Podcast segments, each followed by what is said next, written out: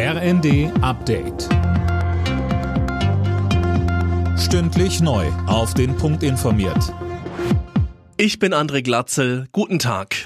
In den Hochwassergebieten bleibt die Lage kritisch. Anhaltender Regen verschärft vor allem die Lage für die aufgeweichten Deiche. Philipp Rösler mit mehr. Besonders angespannt ist die Lage nach wie vor in Teilen von Niedersachsen. In und um Oldenburg sind Helfer im Dauereinsatz, um Wasser abzupumpen und mobile Deiche aufzustellen.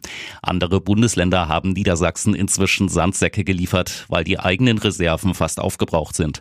Auch in einigen Orten in Sachsen-Anhalt und Thüringen ist die Situation weiter angespannt. Dort wurde die Schulpflicht vorerst ausgesetzt. Die Bundesregierung hat aktuell keine Pläne, die Schuldenbremse wegen der Hochwasserkatastrophe auszusetzen. Das hat Regierungssprecher Steffen Hebestreit klargestellt. Man behält sich den Schritt aber vor, je nachdem, wie hoch die Schäden am Ende sein werden, sagte er. Viele Kommunen in Deutschland sehen sich weiter am Limit. Sie fordern eine Begrenzung der Migration und auch mehr Geld vom Bund. Denn der Städte- und Gemeindebund prognostiziert für die Kommunen in diesem Jahr ein Minus von 10 Milliarden Euro.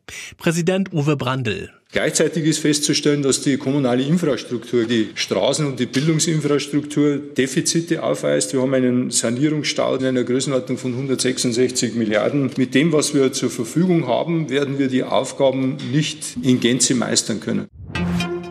Der Deutsche Reiseverband geht auch für das neue Jahr von einer guten Buchungslage aus. Im vergangenen Sommer gab es eine Umsatzsteigerung von 12 Prozent im Vergleich zu vor Corona. Und jetzt haben auch schon viele Frühbucher zugeschlagen.